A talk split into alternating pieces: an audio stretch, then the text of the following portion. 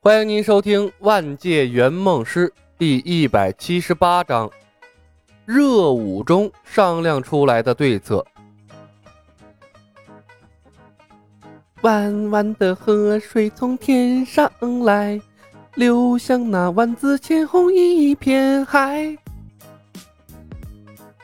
画风突变，重伤的聂风本来站都站不稳了，硬生生站了起来，随风摇摆。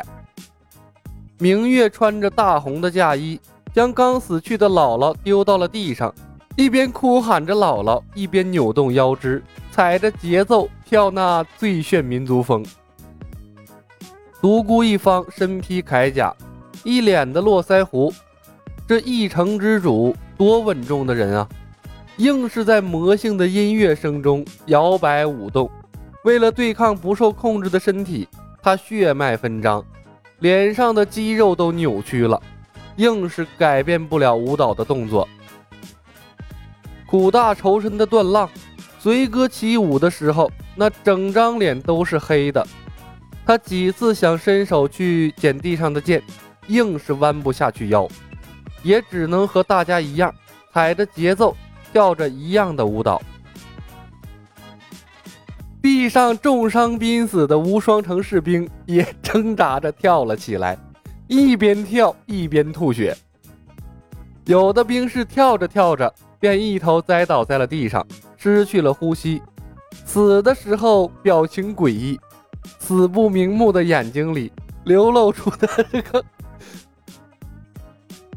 死不瞑目的眼睛里流露出的更多的是释然和解脱。天空中飞过的小鸟，地上找寻食物的蚂蚁，旁边的竹林，地上的野草，所有一切有生命的东西，俱都按照他们的方式随歌起舞。音乐不停，不跳不行，生命不息，舞动不止。也就是说，李牧卡点卡得准，明月的姥姥先一步死了，不，不然的话。这老太太临死前，不 不然的话，这老太太临死前那肯定还得扭上几下。别说卖聂风和明月人情了，这两人不砍死他们都算宽宏大量了。就算现在，那每个人看李牧的眼神都不太对劲儿，目光中充满了杀意。妈波的，妈了个波的！李牧脸色漆黑如墨，这所有生物竟然是所有生物啊！连施术者自己都没放过，这他妈什么垃圾技能？主角配角一起跳舞，这是来源于印度歌，这是来源于印度歌舞电影中的强控神技吧？一路走来，李牧从来都是以高大上的形象出场的。哪怕是那最猥琐的千年杀，也是让他用出了辉煌大气的感觉，震慑群雄。但现在呢，踏着广场舞出场，这风云世界可以说是他最尴尬的一次露面了。不过，不只是他一个人尴尬，聂风、明月、独孤一方、段浪，风云世界的大佬陪着他一起丢人。谁也不用笑话谁。不过，这所有的计划算是被共舞神技毁掉了。刚才呀，就是应该先让这冯公子试试技能的。师兄，现在怎么办？冯公子哭丧着脸，一边跳一边征询李牧的意见。尽管如此，他也没忘了自己扮演的角色。共舞呢，对他来说也是个陌生的技能，他也没想到啊，放的是最炫民族风啊，更没想到这音乐声是从他身上传播出去的。一个绝世美女身背音箱，播放着神曲《最炫民族风》，跳着广场舞，这冯公子啊，比谁都尴尬，而且还惶恐，因为刚才偶尔转身的时候。他看到了，每个向他瞥来的眼神都带着赤果果的杀意。不能停！李牧吼道。哦，不用李牧提醒，这冯公子也不敢把音乐停下来呀。他吸引了所有人的注意，这音乐一停，第一个倒霉的就是他。小师妹，你这是什么神技呀？左庭面色古怪，哭笑不得。隐约间，他忽然有了一种这俩圆梦师都不靠谱的感觉。你们是什么人？独孤一方也回过神来，喝问道：“为何干涉我无双城的内事？”李牧没理会独孤一方，一边跳一边冲聂风喊道：“聂风，明月姑娘，如果我说我是来救你们的，你们信不信？”姥姥，姥姥！明月流着泪，跳着舞，哭喊养育她成人却弃她而去的姥姥。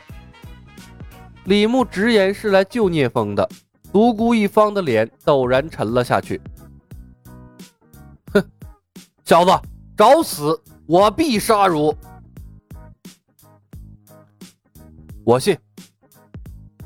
聂风回道：“姥姥的干涉。”倾城之恋被迫终止，他和明月成了弱势的一方。这个时候出来搅局的人，那自然是帮他们的。不然的话，躲在一边看热闹，独孤一方也早都把他们干掉了。不过，这三个来救他们的人，这武功着实妖异呀。这控制术虽然强力，但是竟然不分敌我。应该是武功没练到家吧？聂风迟疑了片刻，少侠，能否让那姑娘先停下来？聂风身受重伤，怕是要支撑不住了。不行啊！李牧说道：“你身受重伤，姥姥又刚刚故去，明月姑娘失了心神，万一停下来，她找独孤一方拼命，你拦得住吗？”聂风沉默。聂风。你也不想明月姑娘就这样白白送死吧？李牧说道。你得劝住她呀，她要一死，没人能驱使无双阴阳剑了，咱们都打不过独孤一方，大家都得死。明月死后，聂风遭受了巨大的刺激，激发了体内风雪，才干掉的独孤一方。但现在李牧要救下明月，那聂风的风雪肯定是激发不出来了。必须把所有人从独孤一方面前安全救走才行。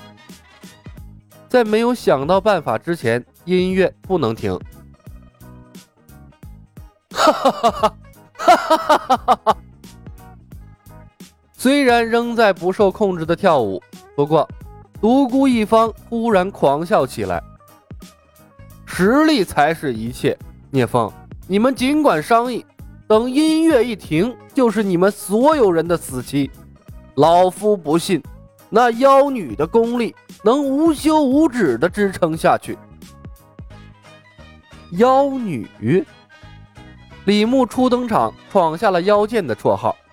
这冯公子第一次露面，便被人称为了妖女。圆梦公司的技能，的确是让圆梦师留不下什么好名头啊。聂风看了眼明月，这明月呀，悲痛莫名，却仍在跳着欢快的舞蹈。诡异的场面让聂风的眼角不自觉地抽搐了下。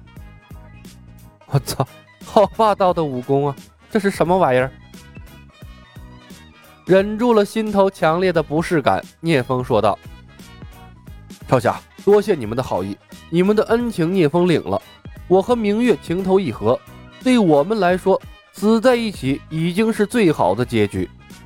稍后，我们两人拖住独孤一方，你和你的朋友逃命去吧，不值得为两个将死之人送上性命。聂风的一席话把明月从悲伤中唤醒了过来，他深深的看向了聂风。风，对不起。聂风回道：“明月，不用说了，我理解。”画面很深情，但在这样欢快的节奏下说这些合适吗？李牧对聂风也是无语了。让他劝明月活着，他可倒好，两句话说完，这直接准备两人手拉手赴黄泉了。偏偏呢，这两人还感动的要死要活的，什么逻辑？活着不好吗？李牧也不指望聂风了，这关键时刻还要靠他自己呀。聂风，明月姑娘，别搞得生离死别的，我们还有机会。等一下，音乐一停，聂风迅速向我靠近，我渡你武功，我们二人合战独孤一方。明月，你也别想着寻死觅活的，逝者已逝，你总要让他入土为安吧，活着才能报仇。即便你不为自己考虑，你也要为聂风想想啊！你就忍心让他跟你一起走，还是打算你死了让他孤苦伶仃度过后半生？你想想倾城之恋，你们两人的爱情已经得到明家祖先的认可了。生命不易，且行且珍惜啊！明月愕然，最美的姿态留下来。伴奏声中，聂风双手握拳，原地踏步，一本正经的道：“嗯，少侠说的对，不应该轻易放弃。我听你的。”哈哈哈哈哈！独孤一方双手张开，原地转圈，抬头四十五度望着天狂笑：“哼，蠢货，当着我的面商议对策，把我当白痴吗？”真以为我会任由你们靠近吗？独孤城主，你会的。李牧做着和独孤一方一样的动作，等把动作转过来之后，突然喊道：“小冯，就是现在！音乐停，聂风来！”音乐声戛然而止。与此同时，李牧对独孤一方使用了技能屏蔽。刹那间。独孤一方脑海里关于李牧的记忆消失的一干二净。本集已经播讲完毕，感谢您的收听。喜欢的朋友们点点关注，点点订阅呗，谢谢了。